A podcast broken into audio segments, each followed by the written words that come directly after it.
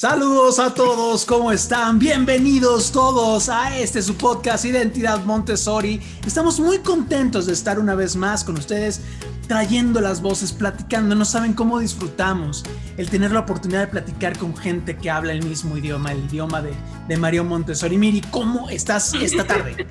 Muy bien, muchas gracias. Hoy estoy en una locación diferente, como se podrán dar cuenta. No tengo mucha luz, pero si me ven muy oscuro, no importa porque yo soy la luz aquí. Muy, humilde y carismática la, la niña.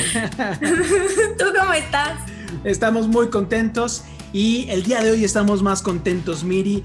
Hoy, hoy tenemos un programa que es, que es mitad Montessori y mitad terapia para nosotros. Ya sé, Pero antes de entrar en eso, por favor, preséntanos a nuestra súper invitada de esta tarde. Claro que sí, pues el día de hoy tenemos a una súper invitada que se llama Carla Guerrero. Y bueno, pues ya saben, por azares del destino llegamos a ella. Y la plática de hoy, como dice Robert, va a estar muy interesante porque vamos a tocar un tema que para Robert y para mí es medio escabroso. y esas son las matemáticas. Pero hoy, hoy, se nos van a acabar estos, estos, estas lagunas. Carla, ¿cómo estás? Hola, ¿qué tal chicos? Muy buenas tardes. Muy contenta de estar aquí con ustedes, aportando un poco a este trabajo tan padre que están haciendo. Muchísimas gracias, en verdad. Bienvenida, muchísimas gracias. Carla. Este es tu podcast. Gracias.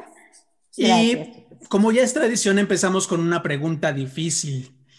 Eh, difícil de contestar porque sabemos que nuestro corazón está dividido en todos los materiales, pero Carla, ¿cuál es tu material favorito? Híjole, pues eh, difiriendo un poco de lo que ustedes este, me acaban de decir, la verdad es que a mí me apasionan las matemáticas, así que por supuesto que tenía que elegir un material de matemáticas. Claro. Y yo creo que entre todos los que, los que podemos encontrar dentro de un ambiente Montessori, Definitivamente mi favorito es el trinomio al cubo o también se conoce como el cubo del trinomio. Claro. Ok. Híjole, ¿qué crees, Carla? Ese va en el rango del top hasta ahorita, es el más usado de todo. Sí, es, es, un material precioso porque eh, lo puedes ver, lo puedes encontrar desde la casa de los niños. Uh -huh. Y entonces todos los que han estado ahí lo recuerdan saben lo impresionante que es poder armarlo y lo que significa después de muchos intentos lograr resolverlo. Y lo más interesante es que cuando los niños llegan a taller 2, es un material que conocen, claro. con el que están familiarizados y entonces ellos se acuerdan que ya lo resolvían desde casa de los niños. Claro. Por supuesto que todavía no tienen idea ni a lo que se van a enfrentar, pero por lo menos lo encuentran muy familiar, ¿no? Entonces a mí me parece que es uno de los materiales que más eh, señala esta secuencia de las matemáticas que existen en Montessori. Claro. Ay, qué padre. Pues ya, ya está apuntado aquí. Otro Ahí voto más para el trinomio. Perfectísimo. Así Miri. es. Y bueno, Carla, pues la pregunta que le hacemos a todos, porque este programa se llama Identidad Montessori, queremos saber de dónde viene tu identidad Montessori. Bueno, pues eh, mi identidad proviene casi, casi que por azar, un poco, por cuestiones del destino. Eh, yo soy licenciada en Pedagogía por la UNAM y durante los últimos semestres, pues había que hacer este, un servicio social a la comunidad. Resulta que yo llego, este, pues la verdad es que por azares del destino, a una asociación civil que trabajaba con niños de educación especial. En realidad eran algunos ya jóvenes. Y lo más interesante es que utilizaba el sistema Montessori para continuar con su formación académica. A pesar de que muchos de ellos ya eran, eran mayor, con alguna discapacidad, eh, que podía ser algo intelectual, algo de lenguaje, alguna condición este, especial, eh, se utilizaba el método Montessori para continuar. Y bueno, pues muchos de ellos lograban la certificación a partir de el examen que se presenta en INEA para personas que eh, no están escolarizadas, digamos. Y entonces, pues a mí yo creo que me pasó un poco como a la doctora Montessori cuando descubre que a través del contacto con los materiales, personas a quienes no se creía que fueran capaces de lograr cosas, la verdad es que lograban cosas impresionantes. Y bueno, pues muchos de ellos la satisfacción era esa, que a partir del uso de los materiales podían conseguir sus certificados de primaria o en algunos casos hasta de secundaria. Claro. Y bueno, pues ahí es cuando yo me acerco al sistema, en realidad todavía un poco como estudiante. Eh, me maravillo, me doy cuenta que lo que había escuchado en la escuela, lo que nos habían platicado en las corrientes pedagógicas, pues era solamente como una pequeña versión de lo que en realidad era Montessori. Claro, claro. Y pues eso me lleva a, este, a seguir investigando, a leer, empezar a leer a la doctora, que en ese momento pues parecía muy difícil, sonaba muy, muy complicado el lenguaje, pero afortunadamente pues tuve a muchas personas que, comenzaron a, compartirme, a acompañarme en este proceso. Eh, después tuve la oportunidad de, al terminar la carrera, de quedarme un tiempo eh, todavía en esta asociación civil y luego a, este, pues conocer eh, ya propiamente el sistema a través de la formación como guía Montessori. Y bueno, pues esto ha sido algo que ha marcado completamente mi trayectoria profesional. No conozco otro sistema, pero la verdad es que tampoco es que esté bastante interesada. Claro, buscando. Yo estoy convencida de que este es un sistema maravilloso para la formación y la educación de los niños. Claro, claro. Estoy de acuerdo contigo, Carla. Sí, y es que justamente la parte de la evolución de la que hablábamos en, principio es, un, es de, de, lo que queremos hablar contigo. Pero la pregunta un poquito es, ¿por qué son diferentes las matemáticas en Montessori? Pues las matemáticas en Montessori son un mundo maravilloso son una oportunidad increíble que está llena de colores, de formas, de texturas, de tamaños. Eh, me parece que es una de las áreas en las que visualmente son muy coloridas, son muy atractivas. Eh, todos los materiales están diseñados de una manera tan especial que en realidad no parece que estás aprendiendo matemáticas, en realidad te estás divirtiendo, las estás disfrutando estás jugando, estás aprendiendo, estás experimentando. Y en ese proceso, y, en, entremezclado en ese momento, resulta que ya la sabes, ¿no? Es algo padrísimo que, les pasa seguramente a los niños, que, y lo digo yo porque, bueno, pues yo no tuve la oportunidad de ser formada como niña Montessori, yo fui una niña de escuela tradicional, en donde sí me sé las tablas, pero me las sé cantando, este, me las he de corrido, este, no puedo saber cuánto es 8 por 6 si primero no pienso cuánto es 8 por 1 y 8 por 2 y 8 por 3 y solamente a través de ese proceso las, las recuerdo. Pero la verdad es que el proceso que hace diferente las matemáticas en Montessori creo que tiene que ver con la diversidad de materiales que existen y con las posibilidades también que te da el material para ir de a poco comprendiendo esto. ¿no? Eh, el objetivo no es que los niños eh, resuelvan de manera inmediata o que los niños eh, encuentren los resultados de una manera este, muy práctica. El objetivo es que comprendan de dónde surge. Y al comprender cómo, cómo se lleva a cabo este proceso, pues definitivamente se descubren conceptos que difícilmente de otra manera podrían ser comprensibles. La verdad es que yo estudié la, secundaria y entonces supongo que debí de haber estudiado los binomios y los trinomios, pero hasta que estudié como guía Montessori fue que comprendí cómo funcionaban. Bastantes años después. Y gracias a la ayuda del material, por supuesto. Claro, y esta parte de, que el material te va acompañando es como otro punto al que quisiéramos llegar, ¿no? de que estás en casa de niños y es un material sensorial, pero sin que tú sepas ese material al final se va a convertir en algo que te está preparando para las matemáticas. ¿Nos podrías explicar un poquito más sobre ese proceso? Sí, claro. Eh, algo que he sabido es que eh, nosotros, así como le escribía la doctora Montessori, pasamos por diferentes eh, etapas o diferentes periodos sensitivos.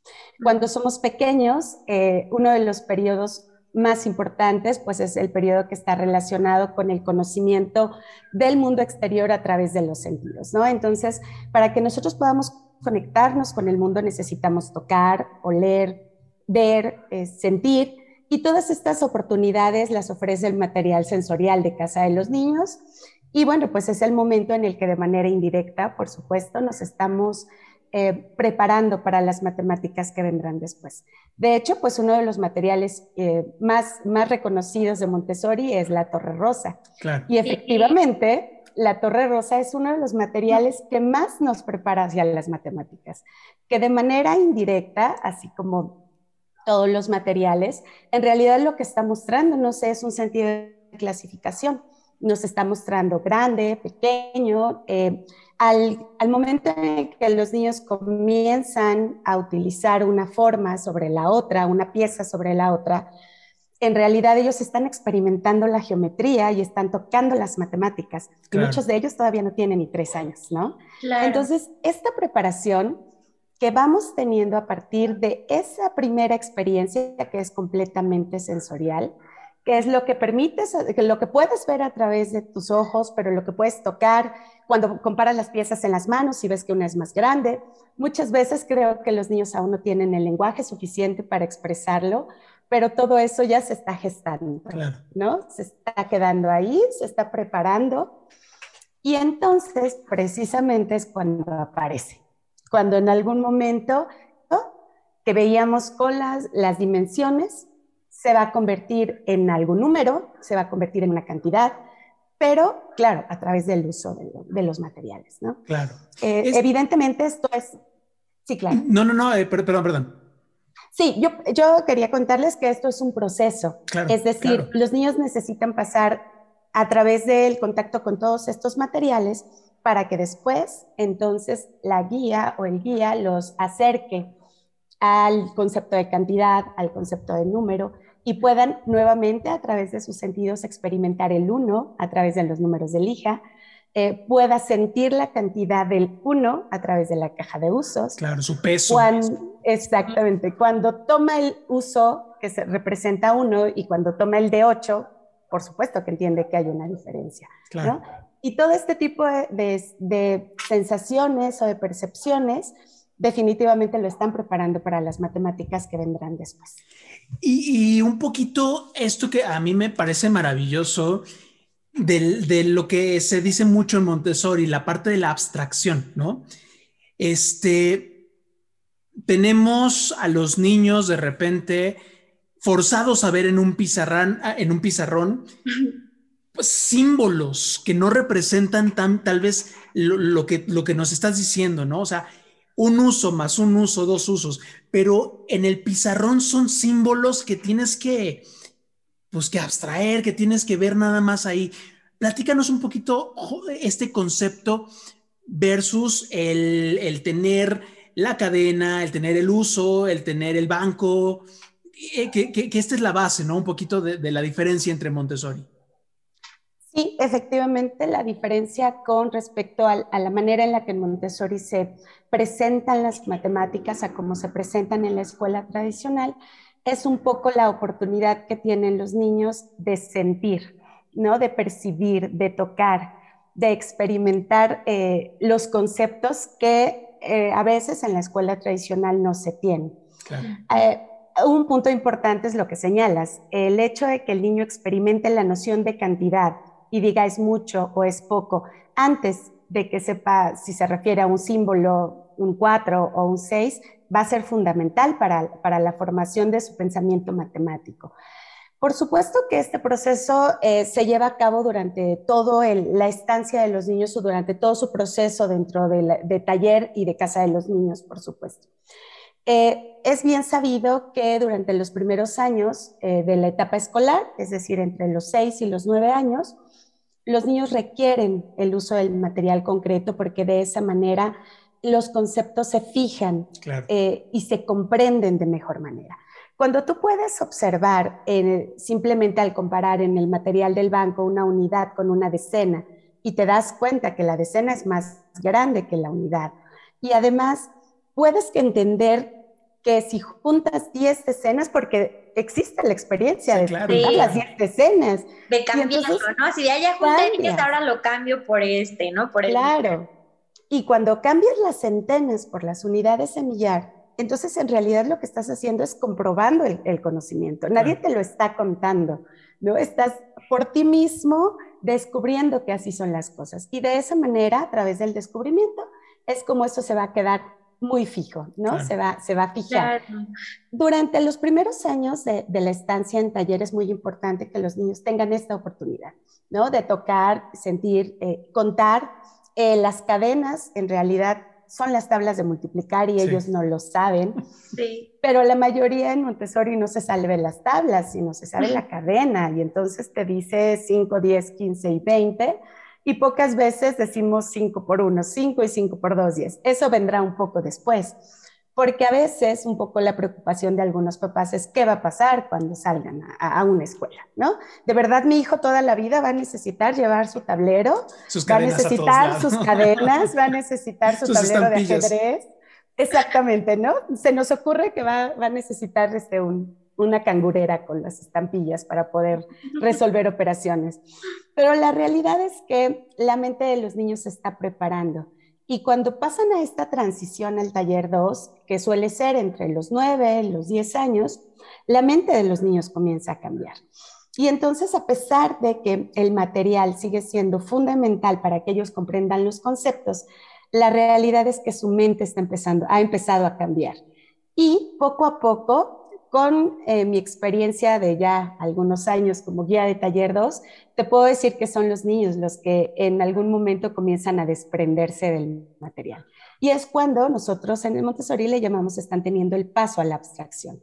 Quiere decir que aunque tengan la gran división en la mesa ocupando todo el espacio, empezaron a resolver las divisiones por sí solos. ¿no? A veces el material solo es esta compañía emocional, es el compañero que, con el que eh, te has acostumbrado a resolver, pero llega un punto en el que ya no lo necesitan.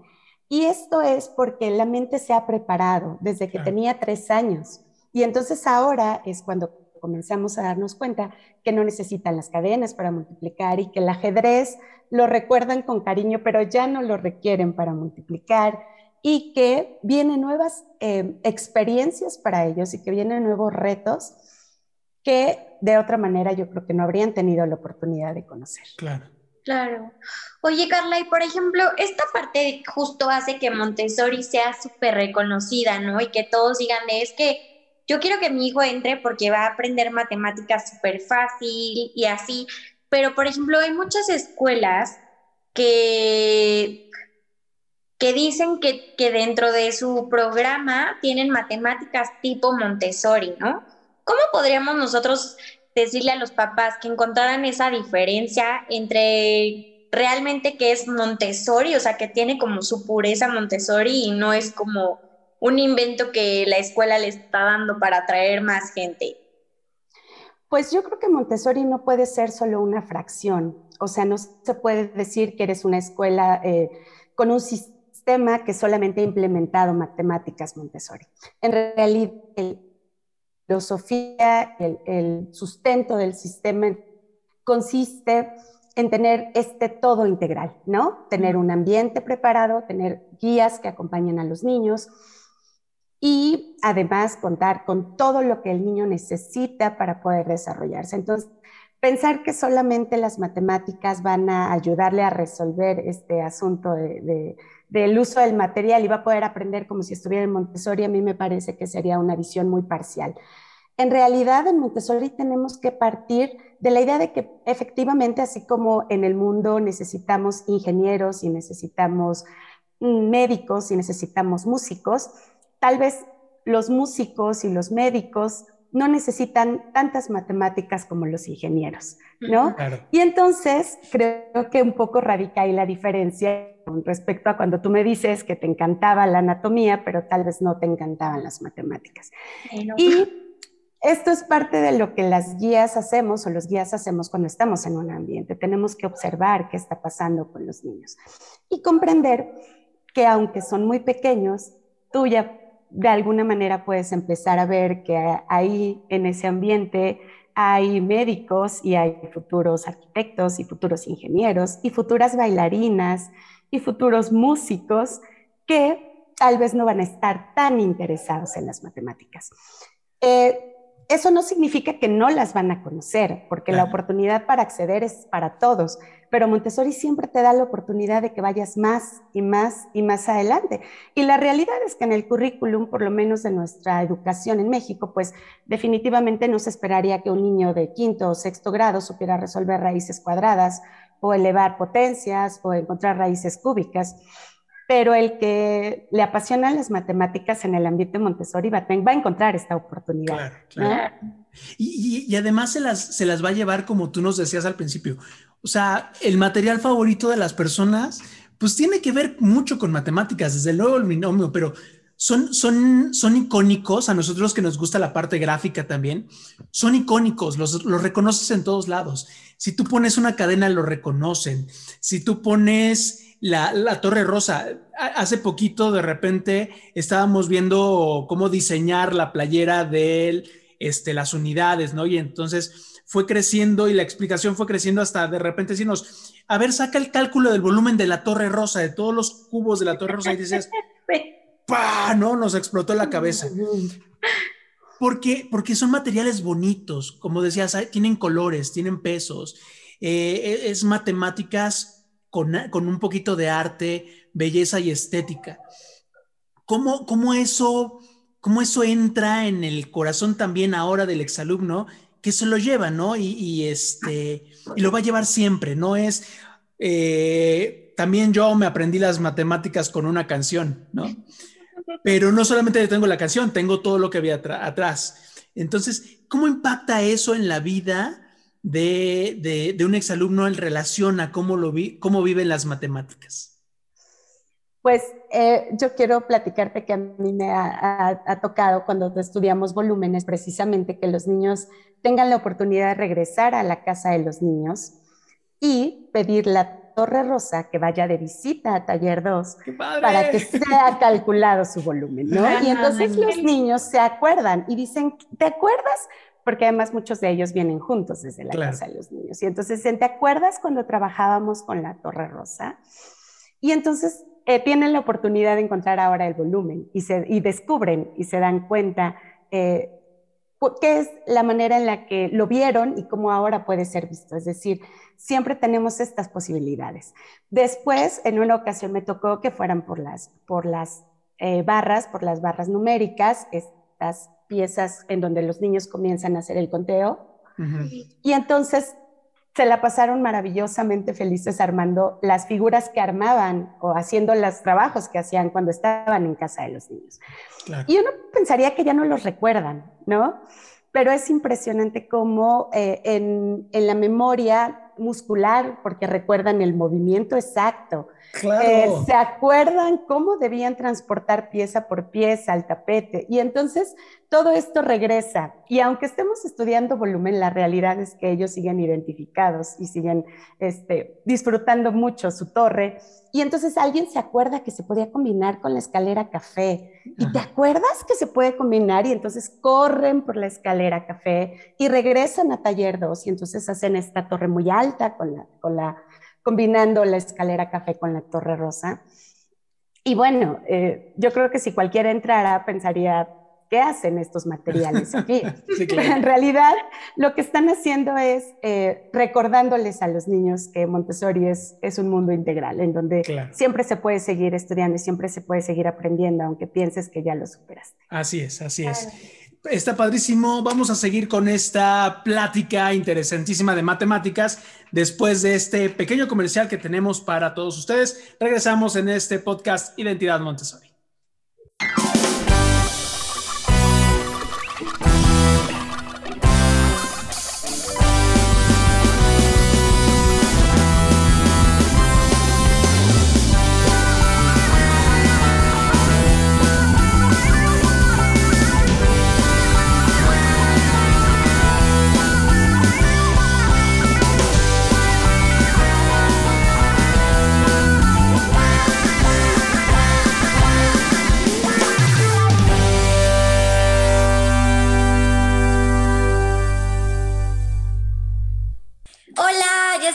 Vuelta. Qué gusto verlos. Bueno, más bien que nos escuchen otra vez. Pues bueno, ahora sí le voy a preguntar a Carlita. Carla, ¿tú qué crees que los papás deban esperar sobre la formación matemática Montessori de sus hijos? Pues a mí me parece que un punto muy importante en esto es la adquisición de habilidades más que la resolución eh, automatizada de, operaciones, ¿no? Eh, algo que tiene Montessori a lo, a lo que se procura es precisamente que los niños sean capaces de comprender los conceptos, de que los interioricen, de que puedan aplicarlos en situaciones cotidianas y eh, pues no se prioriza, eh, por lo menos, no, este, a menos que el niño así lo desee, el que haya una gran acumulación de planas o de eh, repetición de operaciones, ¿no? Es decir, lo importante es que los niños entiendan y comprendan cómo funcionan las matemáticas, por qué funcionan así, cómo se pueden aplicar en la vida cotidiana eh, y paulatinamente puedan resolver problemas. Sí, justo creo que ese punto es como uno de los que hace que las matemáticas en Montessori sean tan padres, ¿no? Que, por ejemplo, este concepto de dividir está, bueno, hace poco tuvimos una presentación que vimos el material y tuvimos la oportunidad de volver a ver cómo se hacía la presentación, ¿no? Pero esta parte de, a ver, vamos a ponernos con el ejemplo como con niños, ¿no? Y yo tengo tantos niños y a estos niños les quiero repartir tantos dulces, pero justo ahí también se alcanza a ver uno de los valores de la comunidad Montessori, que es compartir, ¿no? Y pues que ahorita que están en sus casas lo pueden llevar más allá y ya lo llevan como a la vida cotidiana, ¿no? Que les decía, bueno, pues ahora que ya aprendiste a dividir, fíjate con quién vas a dividir tus alimentos, con quién vas a compartir, eh, no sé, tus galletas o toda esta parte justo de compartir, ¿no? Que va más allá justo de dividir, sino más bien es como compartir. Claro, es no perder la esencia, porque las matemáticas están presentes en todo. Aún cuando estudias la historia de la Tierra, pues tienes que aprender a leer cantidades muy grandes. Y aún cuando te, si te apasionan los dinosaurios, tienes que saber hace cuántos años vivieron y en qué periodo, y eh, cuántas toneladas pesaban, cuánto medían, en comparación con un humano, cuál sería la proporción. Es decir, todo el tiempo estamos haciendo matemáticas. Lo que pasa es que cuando escuchamos que son matemáticas, algunos se angustian. Pero la realidad es que todo el tiempo estamos haciendo matemáticas, ¿no? En las ciencias, en la geografía, cuando estudias las constelaciones, cuando estudias las ciencias, todo, todo el tiempo estás haciendo matemáticas. Y sí, eh, puedes incorporarlas además en la vida cotidiana, porque si te gusta cocinar y te encanta eh, seguir recetas, pues entonces seguro es una maravillosa oportunidad para hablar de fracciones, eh, para eh, hablar de proporciones. Cuando quieres repartir algo, exactamente, utilizas, utilizas la división. Y entonces te das cuenta que las matemáticas están tan presentes en nuestra vida que pues me parece que aislarlas del resto de los saberes es, es un poco, mm, pues no le hace justicia. Claro, claro. Porque además eso es algo bien importante. En un método tradicional tienes la materia de matemáticas, se termina, suena la chicharra, todo el mundo sale, se despeja y, cerraste, exactamente. Eso se me hace súper importante, cerraste. Y regresas y de repente pues ni siquiera la planeación del día a día es como, bueno, después de matemáticas, vamos a ver de qué manera ligamos con geometría o, qué, o con cualquiera de las otras áreas, ¿no? Son punto y aparte. En Montessori hay, hay esta liga y hay esta parte donde no solamente hay matemáticas para la vida, sino tienen relación con las otras materias, ¿no? Por supuesto, la educación cósmica era el, el plan que se planteaba, ¿no? Claro. Es decir, estamos en historia y estamos estudiando las culturas eh, mesoamericanas y de repente llegamos con los mayas y resulta que los mayas tenían un sistema de numeración. Y entonces, ¿qué tal si dejamos tantito aquí un poquito la ubicación geográfica y nos vamos a estudiar los números mayas? Y entonces allá descubres que el sistema de numeración maya pues era vigesimal y nuestro sistema es decimal. ¿Y qué significa vigesimal? El prefijo ¿A qué relación tiene? Y entonces nos vamos a español y vamos a estudiar los prefijos y por qué el decimal, de dónde proviene, y el vigesimal, de dónde proviene. ¿pero qué no estábamos en matemáticas? ¿Pero qué no empezamos en historia? Pero ahora resulta que los mayas no solo vivieron en la península de Yucatán, sino que se extendieron por Guatemala y por Belice, y hay este, evidencias hasta en El Salvador. Entonces, ¿dónde queda El Salvador? Claro. ¿No? Y entonces comienzas a conectar todo el conocimiento y te das cuenta, por supuesto, que los saberes que ha creado el ser humano no son aislados, siempre están relacionados unos con otros y en esta relación siempre, estable, siempre aparecen las matemáticas de manera directa o indirecta. Claro. Aún en la diferencia de los años, cuando estudias un hecho histórico y cuando les preguntamos a los niños cuántos años pasaron entre un acontecimiento y otro, pues en realidad están haciendo una resta. Claro. No lo saben o tal vez sí lo saben, no sé, pero cuando descubren esto, entonces se dan cuenta que por supuesto que sabemos de todo, ¿no? Tal vez algún niño va a necesitar ir al papel, alguno va a necesitar contar con los dedos, alguno va a meter, como dice Miri, sus manos debajo de la mesa para, para hacer el conteo con los dedos. Algún otro necesitará ir por sus estampillas, por supuesto, tal vez. Pero lo importante es que todos comprendan qué uso le vamos a dar a, a esa operación y sobre todo qué relevancia tiene en el conocimiento que estamos aprendiendo. Claro, claro. Los, los, los papás que nos están escuchando, eh, creo yo es muy importante eh, como compartirles esta parte. Vivimos en el mundo de la hoja de cálculo, de, la calculadora en el celular, de le pregunto a Siri cuánto es tanto por tanto y me contesta, ya ni siquiera tengo que hacer todo el proceso matemático, ¿no? Eh, de la inteligencia artificial y donde las matemáticas, la parte del miedo, la, de la repetición y el recordarlo, como que han encontrado herramientas para poderlo solventar, ¿no? ¿Qué ventaja tiene un niño que aprendió las matemáticas en el método Montessori? Ahora que estamos ante esta explosión de tecnología, de herramientas que te facilitan un poquito las cosas, ¿qué, ventajas tiene este niño? ya en la vida diaria. Sí, efectivamente, eh, toda, la, toda la información que se está dando ahora a través de la sociedad del conocimiento, a través de, de las tecnologías de la información y la comunicación y todas las herramientas que los niños tienen ahora para poder resolver, como dices, una operación sin necesidad de tener que eh, pensarla o, o resolverla por ti mismo, la verdad es que a la vez que conectan con, cosas más grandes, con cosas superiores, la verdad es que alejan un poco la esencia que implica el comprender el mundo. ¿No? Me parece que la comprensión de las matemáticas tiene que ver con la comprensión del mundo. Las matemáticas están inmersas en todo. Entonces, cuando tú limitas eh, el resolver una operación a través de la calculadora, lo que estás haciendo es limitando la comprensión de ese hecho. Claro. Eh, yo creo que una de las ventajas eh, más grandes de Montessori eh, en muchas áreas, pero particularmente en la de las matemáticas, tiene que ver con la comprensión y la relación que puedes establecer entre una cosa y otra, entre un conocimiento y otro.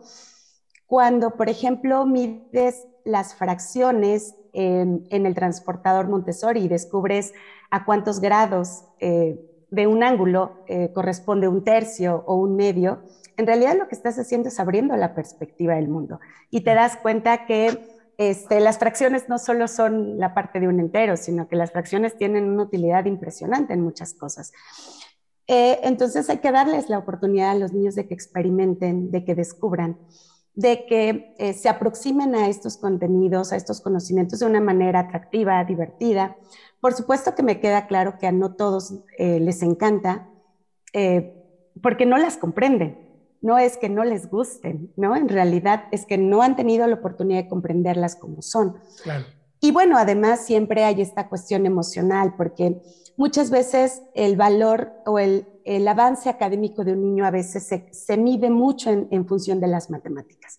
Es decir, como que hay un estigma, ¿no? Entre que si un niño puede resolver algo o puede dividir o puede hacer operaciones, es entonces el que sí está aprendiendo. Y aquel que no, entonces pareciera como si no tiene un, este, un buen desarrollo académico.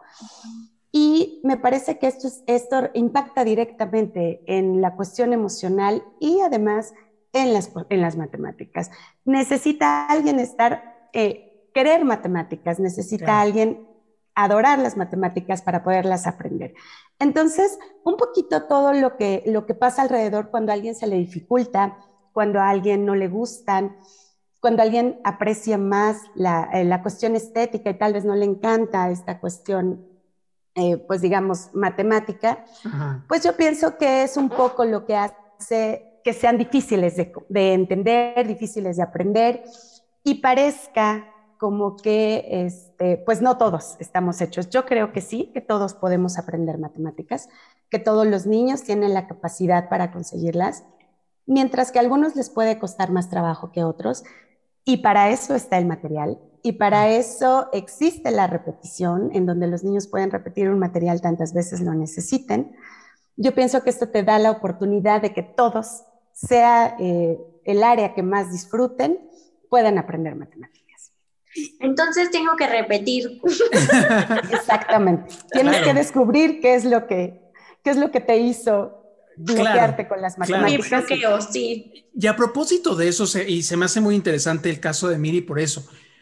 Lo decías, o sea, hay una vinculación emocional muy fuerte. Pareciera que el niño es antes de las tablas y después de las tablas, ¿no? Es como ya leyó, ya va adelante, ya sabe las tablas, ya va adelante. Y a partir de eso el papá como dice, no, no, no, ya no sé qué más, pero... Que se sepan eso ya están contentos, ¿no? Y es como prisa ya. pareciera que son como los dos detonantes que dicen, ah, mi hijo va bien. Y entonces empieza el ansia y empieza él, no te sabes las tablas, no sabes leer, no sabe, y no se das cuenta que el, que, el, niño es un genio en otras, en otros muchos lados, ¿no? ¿Cómo, cómo, ¿Cómo decirle al papá específicamente?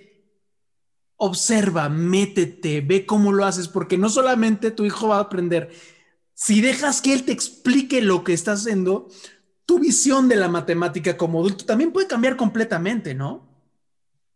Sí, efectivamente. Eh, yo comprendí matemáticas bastante grande eh, eh, y, es, y fue a través, la verdad, del contacto con el material Montessori. Y esto me hace pensar mucho en lo que pasa también con los niños. Cuando existe esta disponibilidad, cuando ellos tienen estas ganas de saber, cuando van eh, sumando logros, aunque sean pequeños, aunque les cueste trabajo, el día que descubren cómo se suma sin ayuda del material, es impresionante, cuando ves la cara de un niño que está feliz cuando te dice, ah, claro, ya entendí, ¿no? Eh, gracias a la manipulación del material y entonces empiezan a madurar esta área, ¿no? Por supuesto que eh, no todos tienen esta habilidad, eh, pero pues la verdad es que también no todos somos buenos dibujantes y algunos no conducimos bien y otros este, no se nos dan muy bien los deportes, ¿no? Entonces, bueno, creo que tocaste un punto importantísimo que tiene que ver con la observación, con el conocimiento del niño, eh, con compartir cómo se siente frente a este tema, con escucharlo, cuando te dice, me cuesta mucho trabajo, y entonces acercarte a la guía y decirle, creo que le está costando trabajo, y las guías buscamos algunas otras alternativas. La realidad es que no creo que haya un niño que no quiera aprender matemáticas. Eh, yo creo que a veces sabemos adultos que no sabemos enseñar las matemáticas o que no sabemos enamorarlos con las matemáticas. Porque pues la realidad es que también mientras hay muchos niños muy habilidosos, además que les encanta compartir con otros. Y entonces a veces los niños son los que se vuelven los verdaderos maestros en los niños. Y son los que a través del trabajo en conjunto, a través de la colaboración, de la ayuda, eh, los niños aprenden matemáticas, ¿no? y en realidad tú no se las enseñas, eh, ellos las aprenden. Alguien más se las enseñó. Así es, así claro. es. Oye, Carla, te voy a hacer otra pregunta bien difícil. Lo había pensado solamente por uno, pero no, yo creo que no. Si pudiéramos decir un material de matemáticas muy significativo, no sé, para decir casa de niños, taller 1 y taller 2, ¿cuáles elegirías y por qué?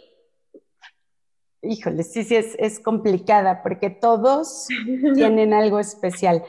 A mí me parece que algo eh, simbólico en casa de los niños son las barras numéricas y eh, su eh, posterior unión con, los números de lija.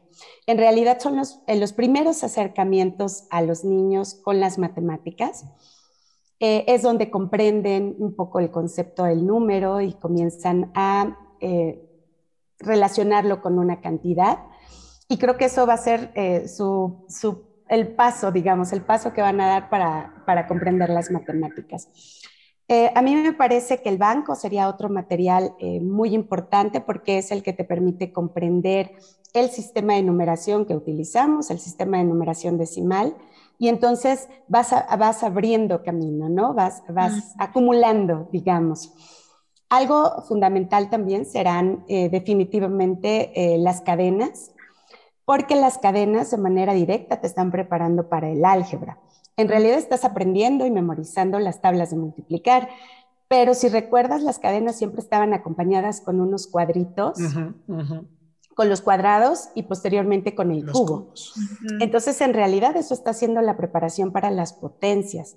Y aunque no lo sepas, aunque no, lo, no te des cuenta, pues en realidad lo que estás aprendiendo es al mismo tiempo la geometría, porque estás estudiando líneas y después pasas a superficies y después pasas a a volumen. Y entonces, bueno, de alguna manera todo te lo está acercando. En, eh, de la misma manera, eh, yo pienso que todos los tableros eh, que nos llevan a la memorización, precisamente cuando hablábamos hace un ratito del paso a la abstracción, los tableros son fundamentales, porque al, al estar repasando y al estar empezando desde el tablero del 100, cuando empiezas a hacer conteo lineal, y cuando a través de las fichas de la clasificación comienzas a contar del 1 al 100, pues en realidad está haciendo otro paso importantísimo, ¿no? Y bueno, vas, vas avanzando y vas encontrando que hay materiales que ya conocías, como las fracciones, por ejemplo, que están también en la casa de los niños y que las vuelves a encontrar en taller 1 y que siguen estando en taller 2 y entonces uno pensaría, qué pasa con las fracciones, ¿no? De verdad los niños necesitan nueve años para aprender las fracciones, pero la realidad es que no. La realidad es que en casa de los niños aprenden el nombre y el concepto, tal vez en taller 1 aprenden a hacer sumas y restas, y tal vez ya en taller 2 siguen estando ahí un poco de cariño, a veces se empolvan durante algunas generaciones porque no las necesitan, y algunas veces son el material más utilizado, ¿no? Eh, hay mucha gente que, que, tiene mucha resistencia y es más, hasta le llaman quebrados, ¿no? Y dicen, los quebrados. Y los quebrados. Ya los aprendí. De hecho, algunos papás a veces se acercan y me dicen, es que no tengo idea porque yo nunca aprendí los quebrados, ¿no? Eh, sí parece como que algo, algo pasa en nuestra mente que queremos borrar esta difícil etapa de las matemáticas. Sí, sí, sí.